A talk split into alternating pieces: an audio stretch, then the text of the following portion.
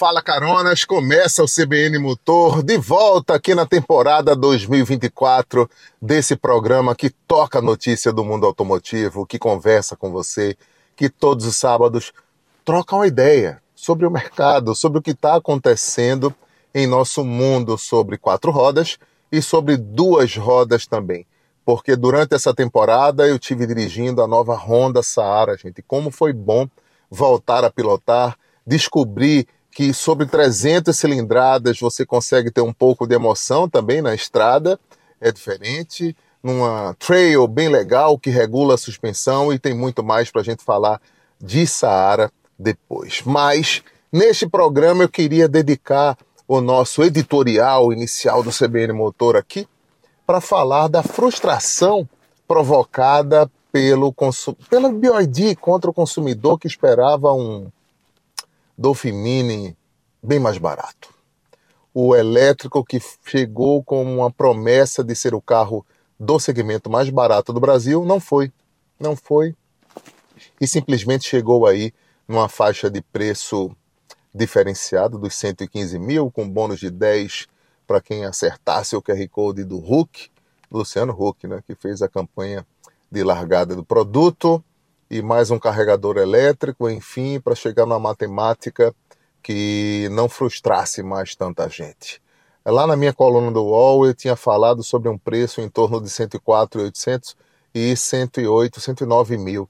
Chegamos perto, mas não deu para cravar. A BioID guardou o segredo, muito bem guardado, só revelou no, no dia que tinha que revelar, né, no lançamento. Ela fez uma separação técnica do país, né, deixou o evento dedicado ao estado de São Paulo, principal mercado, ignorou outras praças de comunicadores responsáveis, de gente que faz um trabalho bacana e que repercute a notícia.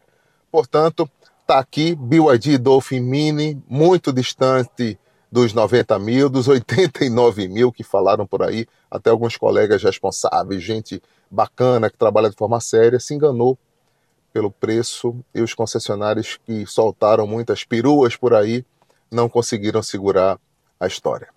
Tem Dolphin Mini, que é um carro bem produzido, comentei ontem é, durante um papo com Geraldo Freire, e, e acho que ele vai sim provocar uma mudança mais lenta um pouco, porque muita gente veio cancelar pedido em função de preço, e muita gente está trocando também pelo Dolphin, que é um produto melhor.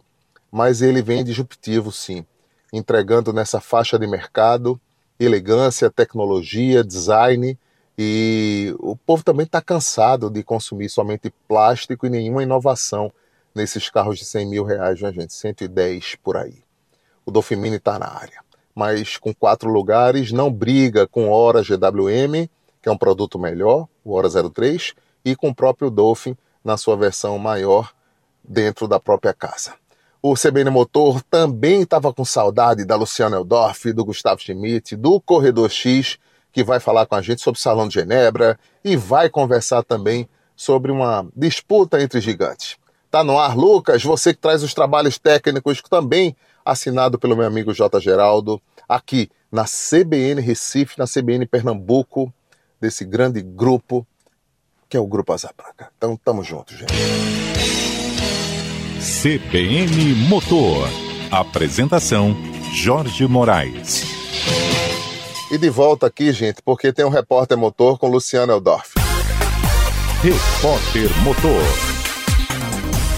A Porsche informou a data de início de pré-venda do Macan elétrico no Brasil, que pode ser encomendado a partir de 580 mil reais. O Macan elétrico tem duas versões, Macan 4, que custa os 580 mil reais, e o Macan Turbo, que custa 770 mil reais. Na versão mais básica, ele tem equivalente a 408 cavalos de potência, enquanto na versão mais cara, o carro atinge 639 cavalos de potência. CBN Motor. Luciana, depois da sua primeira participação, já já tem muito mais. Eu queria falar da Honda Saara. Eu estava devendo uma análise direta dessa moto que pilotei. O lançamento nacional foi em Pernambuco. E a gente fez uma pilotagem muito legal, saindo do Recife, do CTH da Honda também, e indo em direção à Praia de Maracaípe, buscando vários tipos de terrenos e se divertindo um pouco com toda a responsabilidade num comboio bacana, com todo o equipamento de segurança que tem que ser para você que quer pilotar uma motocicleta. A Saara chega em três versões. Adventure é o topo da gama, batendo ali a porta dos 29, 30, acho que é por aí, e entregando um novo conceito de uma motocicleta que ela herda a origem do chassi da CRF, tem motorização forte, bem resolvida, e o controle de suspensão, que é a parte mais equilibrada dessa motocicleta. E tem papo da Honda aqui na gente na nossa primeira ignição. Ignição. Fernando Orsi Moreto está aqui comigo no microfone da CBN e trazendo uma informação nova, que é recém-chegada da Saara 300, nova moto da Honda. Fernando, que responde, é porta-voz da empresa na área de relações públicas, está aqui conversando com a gente. CBN Motor, que vai durante todo esse ano de 2024, vai falar muito sobre duas rodas também.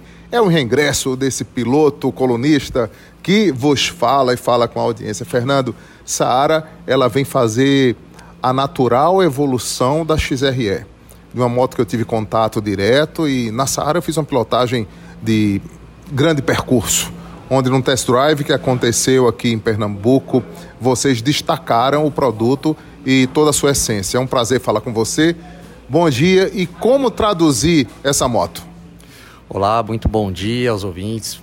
Prazer, Jorge, estar do seu lado, estar rodando com você, trazer a nova Saara, apresentar para o pessoal. É um modelo completamente novo, né? A evolução, como você colocou, da XRE 300 a gente trata de, de verdade como um novo modelo porque ela mudou o chassi, mudou o motor, são grandes evoluções, uma mudança completa do modelo, inspiração na nossa linha Big Trail, Africa Twin, de alta cilindrada e agora com um novo motor de seis marchas e tudo isso a gente teve a oportunidade de experimentar aqui na linda Recife, num trajeto muito gostoso com bastante calor. XRF empresta o chassi. Então eu senti um chassi mais equilibrado para um destino fora de estrada, porque ao contrário de com a trip natural, eu fiz um off-road diferente, viu? Num percurso que eu fiz um desvio local, enfim, conhecendo um pouco mais, testei um pouco dessa essa, essa sintonia que existe da caixa com o motor. Seis marchas faz uma diferença no overdrive de estrada e isso faz com que você tenha um pouco mais de atitude sobre o guidão, né? Tá dirigindo ali. Enfim, tem também um detalhe que me chamou muita atenção, que foi o acerto de suspensão. Acho que é melhor do que a própria parte mecânica de uma maneira geral, entre câmbio e motor. A suspensão dianteira telescópica é a mesma da XRE, vi ali que o curso é bem semelhante, posso estar enganado, mas na traseira a calibragem é outro é outra impressão que você nos proporciona, né? Quantas regulagens a gente pode fazer aquilo e se é fácil de fazer? É, essa é uma grande novidade, a suspensão traseira nova. A dianteira também, eu falo daqui a pouquinho da dianteira, porque na traseira a gente agora traz a novidade dos sete ajustes de pré-carga. Isso é um item que auxilia principalmente na, no conceito novo da, molo, da moto para viagens, então com garupa, então traz essa comodidade, essa praticidade. Essa sensação que você teve em ciclística de evolução é muito claro porque é o conjunto do chassi derivado de fato da CRF 250F, com a balança traseira também em alumínio, que também veio desse modelo, estão testadas aí nas condições mais severas de utilização, mas essa ciclística melhorada, essa grande evolução, ela está além do chassi, na recalibragem também da suspensão dianteira, que é muito similar né, visualmente, mas ela tem uma nova calibragem, são 2 kg a menos em relação à XRE 300 antiga, novos pneus, tudo isso resulta numa, num controle totalmente uma evolução de fato de controle de pilotagem da motocicleta. Fernando, é um prazer conversar com você. Fernando Ossi, que é porta-voz da Honda e está aqui com a gente no CBN Motor, nesse belo paraíso que é a Praia do Paiva. Eu que agradeço a oportunidade, a gente rodou aqui, realmente lindo demais a região. Foi um prazer estar com vocês. Um grande abraço para os ouvintes. Muito obrigado, Jorge. CBN Motor. Corredor X, já quero chamar você no começo do programa para a gente celebrar esse acordo Hyundai Caoa e Hyundai Motor Company Brasil. Agora virou tudo uma coisa só por parte das importações. E no próximo dia 6, a Hyundai Motor Company, junto com a Caoa, vão anunciar juntos o line-up de produtos que vem por aí finalmente Hyundai circulando pelas ruas do Brasil, né? atendendo a toda a rede, não somente do Grupo Caoa, mas de outros concessionários que estão no Brasil. Esse papo é com você. Chama o corredor. Corredor X. Olá, Jorge Moraes, Luciana, caronas da CBN. Jorgeão, olha, essa semana, na quinta-feira, né, foi anunciado aí projetos da Hyundai Caoa.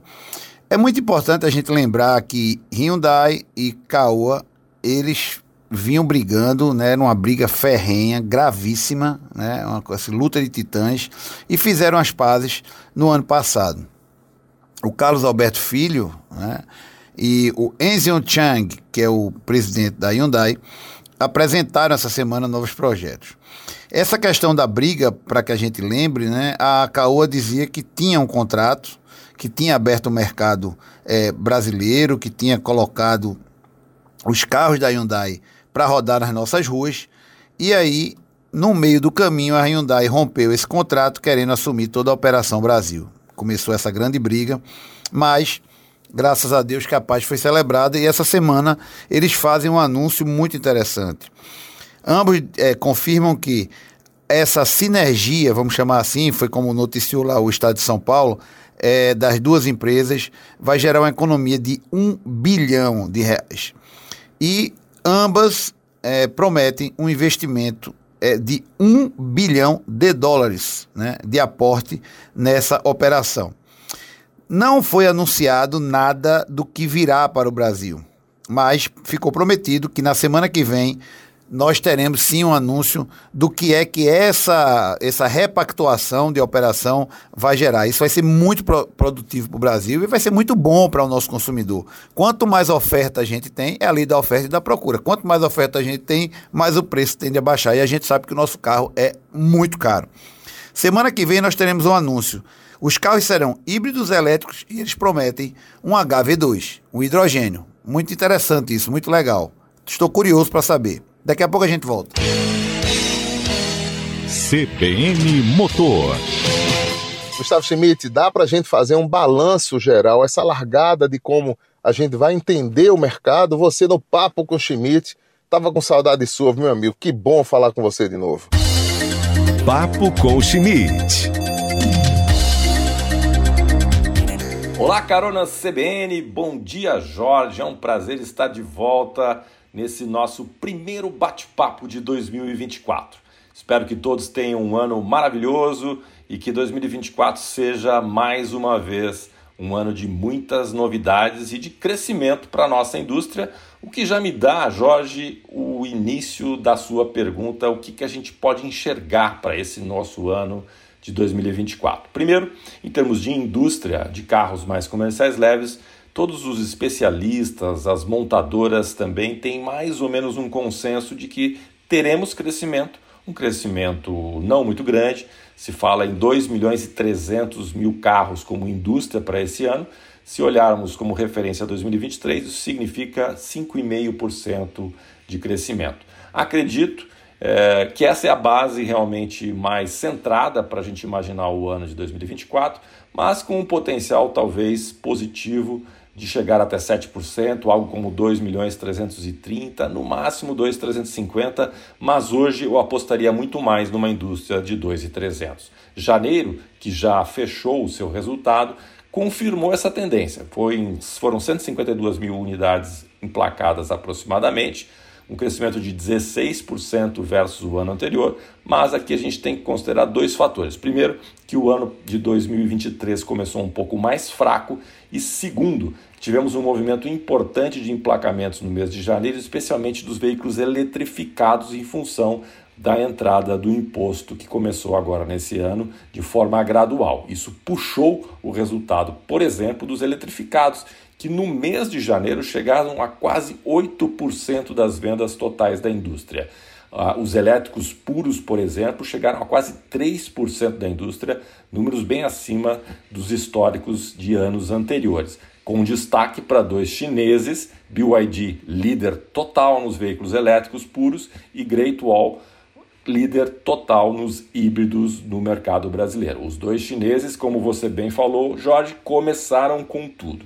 O que, que eu imagino que será o cenário para 2024 da indústria local versus os chineses? E aí eu colocarei da conta também é, desse cenário a própria Caoa Sherry, que é outro chinês, afinal de contas, vendendo e vendendo em volumes bastante interessantes aqui no Brasil. Bom, primeiro nós temos que lembrar, Jorge, que o imposto voltou agora, é, numa primeira fase, 10% nos elétricos e 12% nos eletrificados plug-in. Isso significa que as marcas que têm veículos importados uh, estão pagando esse imposto, que tem duas formas de compensar. Uma, um programa que o governo soltou de incentivos, é, que vai ajudar a absorver parte desse aumento, e outra, o próprio a própria vantagem de custos que essas montadoras têm por produzir em larga escala e podem também, por iniciativa própria, absorver uma parte, que aliás já demonstraram. Tanto BYD como Great Wall Motors e a própria Sherry não majoraram seus preços com a entrada do IPI, muito pelo contrário, o estão mantendo ou até, como é o caso da Caoa Sherry, reduzindo seus preços. Então eu diria que num primeiro semestre, com essa visibilidade de imposto, é, o cenário é de que a indústria local, e aí principalmente as tradicionais Fiat, Volkswagen, GM, Toyota e Hyundai, vão sofrer, devem, não devem conseguir manter seus patamares de market share históricos, e a BYD, Sherry Great All, eu apostaria que vão continuar crescendo, como aliás, em janeiro fizeram um resultado espetacular. As três somadas chegaram a quase 6% do mercado brasileiro.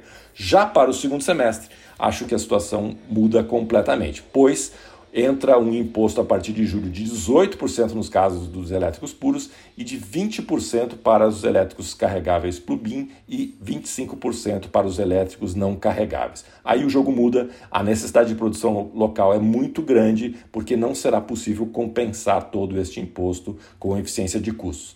Por isso que a Greatual, por exemplo, já modificou a sua estratégia, que antes era lançar a picape, como sendo o primeiro carro produzido no Brasil, lançará um SUV, que é um carro de mais volume. E a BYD também promete estar uh, já no segundo semestre produzindo aqui no Brasil também, acredito que um pouco mais para o final do ano de 2024.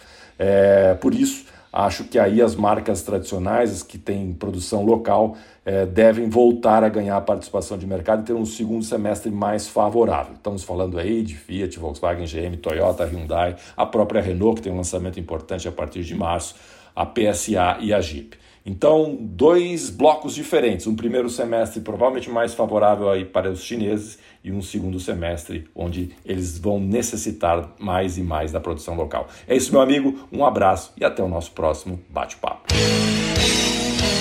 CBN Motor.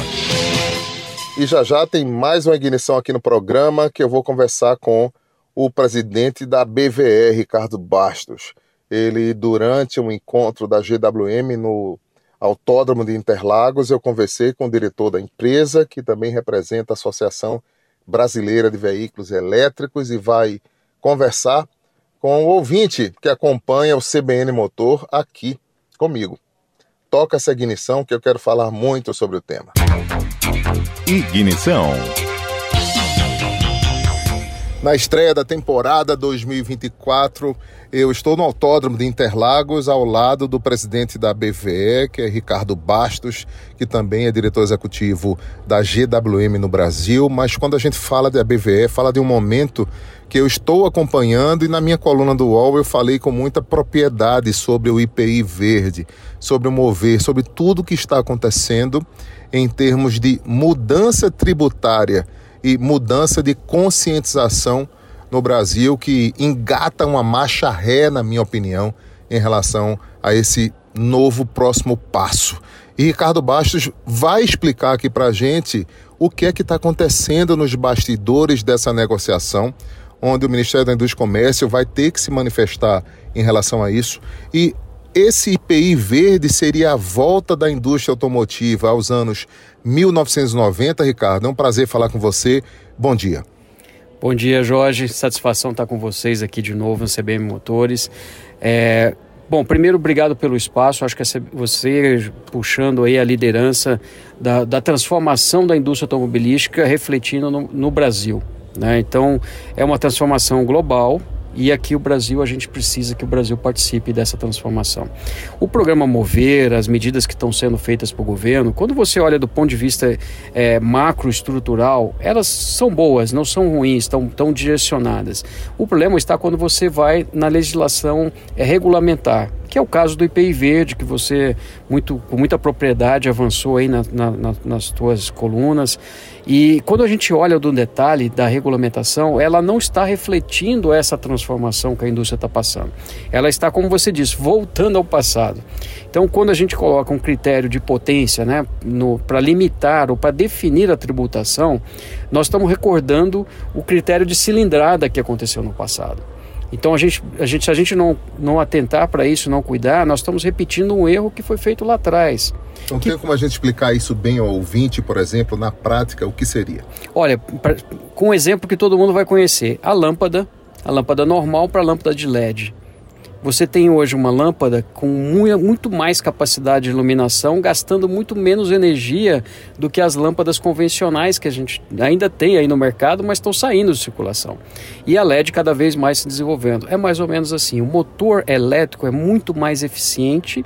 Né, no consumo energético em relação ao motor a combustão, e por sua vez você pode ter opções por exemplo, de um carro muito mais potente, com motor mais forte, que dá mais segurança para as pessoas numa, numa ultrapassagem ou mesmo no uso muito mais confortável, gastando muito menos energia do que um similar à combustão. E essa é a combinação híbrida flex. E a... o Brasil que a BVE tanto defende, né? Que a Toyota do Brasil defendeu desde o princípio, aplicando no Corolla Cross, que a GWM tem junto ao Ravel, não sendo flex, mas ainda nessa proporção de combinação do motor a combustão com o motor elétrico. O Brasil é híbrido ou ele é multicultural em termos de tecnologia? ele pode ser multicultural, Jorge. Ele deve ser multicultural. Obviamente, a gente vai ter é, como explorar melhor a matriz energética brasileira. Você falou dos biocombustíveis, eles estão aí, são importantes que a gente use ele. A eletricidade, ela vem combinar isso, ela vem maximizar o retorno, por exemplo, dos biocombustíveis com o híbrido flex e o híbrido flex plug-in, que ainda não existe, mas eu tenho certeza que logo mais vamos ter o primeiro híbrido flex plug-in do mundo. Conversamos com o presidente da BVE, que é a Associação Brasileira de Veículos Elétricos, representa e congrega hoje mais de 100 120 empresas. 120 empresas, inclusive agora com o ingresso do iFood, da Ryzen e tantas outras. Pessoal do Lithium. Olha também. aí, do Lithium. Gente, é muita gente participando dessa nova jornada. E aqui no microfone da CBN, no CBN Motor. Ricardo, muito obrigado. Obrigado mais uma vez. CBN Motor. E a semana está forte, hein? porque tem investimento da Stellantis em Brasília, no mesmo dia 6, onde a Hyundai vai fazer a comunicação dos seus produtos. Em seguida, a gente parte para Gramado para poder fazer as primeiras impressões do Cardian, que é o novo SUV da Renault, que está na área, que está pintando sim. O Cardian está vindo por aí. Esse é, chega com preço, com proposta, com tecnologia e sendo a Renault de verdade no mercado brasileiro. E no test drive que a gente vai fazer lá nas bandas do Sul. Você vai acompanhar e vai curtir comigo. Lembrando ao ouvinte aqui, ao fã dos carros esportivos. No próximo dia 16 de março tem o Nordeste Car Show. É um super passeio que sai aqui da zona sul do Recife e segue em direção às praias do litoral sul de Pernambuco, ali na região de Porto de Galinhas. Um encontro onde você vai poder ver de perto Lamborghinis, Ferraris, muitos Porsches e tantos carros esportivos exclusivos que você não tem ideia, viu? Há uma presença confirmada da Paito, o Paito Boldrin vai estar tá aqui com a gente e quem gosta de carro, quem está conectado ao tema, sabe disso. 16 de março tem esse encontro. Corredor X, e você do outro lado do mundo, né? Falando do Salão de Genebra. Que tal? Fala comigo. E aí, Jorgão, estamos aqui de volta para falar do Salão de Genebra, mais especificamente da BID. Né? Fica até cansativo a gente falar da BID, mas esses caras estão mexendo em muita coisa ao mesmo tempo. É, não só na operação nossa aqui Brasil, né? Na México eles estão anunciando uma fábrica também, como, como essa, esse, esse salão de Genebra que eles foram um dos, um, do, um dos fabricantes mais comentados. E qual é a estrela né, da BID no salão? É o SUV de 1.200 cavalos, né? É o Yang Wang U8, né? U de urbano 8. É aquele jipão que gira 360, é anfíbio, né? E tem como meta atacar frontalmente o Mercedes G e os grandes Super Land Rovers, dizendo que por um preço muito menor você pode ter um carro desse nível. Né? Quem tiver curiosidade, coloca BID U8 no YouTube e você vai aí ter uma experiência incrível com a quantidade de vídeos que, que fala sobre esse carro. A BID ela está numa fase muito positiva, ela está em primeiro lugar, né? Superou a Tesla o ano passado. E nós temos aí também um outro impasse, que é essa questão do preço. Porque os chineses estão trombeteando que o preço deles é muito melhor e não aparenta tanto assim se a gente comparar na Alemanha. O, convertendo em reais, esse U8 na China custa 740 mil reais. E um G na Alemanha, perto de 700 mil. Nem tudo também são flores para a BID. A Comissão Europeia está fazendo uma investigação muito forte, né, muito reativa contra a empresa, porque diz que ela está é, meio que fazendo, entre aspas, um dumping, ou seja, subsidiando preços né, por conta dos incentivos que ela recebe do governo chinês. E a Comissão Europeia quer o detalhamento dessas contas, quer ver como é que o preço da BID fecha para que ela não atinja tanto, não abale tanto o mercado é, automotivo europeu. Forte abraço, tchau. Corredor X. Está chegando a hora também do lançamento da nova Fiat Titano, uma picape média que vai chegar com preço para concorrer diretamente com o Ranger XLS. A Nissan Frontier que baixou para 199 mil a sua Frontier Ataque, já se preparou para o ataque da própria Stellantis, tem novidade. Rampage que começa a circular muito pelo mercado e a gente vai esperar uma movimentação forte também por parte da Chevrolet, que agora, antes da S10, vai apresentar o Spin no dia 25 de março, gente. Então tem chegada de Spin, esses lançamentos que você fica sabendo aqui da agenda e, claro, conectado com o ouvinte, porque no Brasil, onde a mistura das tecnologias permite que você escolha pelo etanol, pelo carro híbrido, pelo carro 100% a gasolina e pelo carro 100% elétrico também. No Brasil é desse jeito, não tem aquilo definido. Ah, o futuro elétrico está longe disso acontecer. A gente tem uma defesa muito justa da tecnologia que permite a mistura do álcool, do etanol, com o motor elétrico. E isso funciona muito em nosso mercado brasileiro. O CBN Motor fica por aqui. Valeu pela sua audiência. Segunda-feira a gente volta logo cedo às 7h50, porque se é para falar de carro, é para falar com a gente. Bom sábado para todo mundo, bom domingo e a gente se encontra. Tchau, pessoal. Prazer estar com você aqui de novo nessa temporada 2024 do CBN Motor. CBN Motor. Apresentação: Jorge Moraes.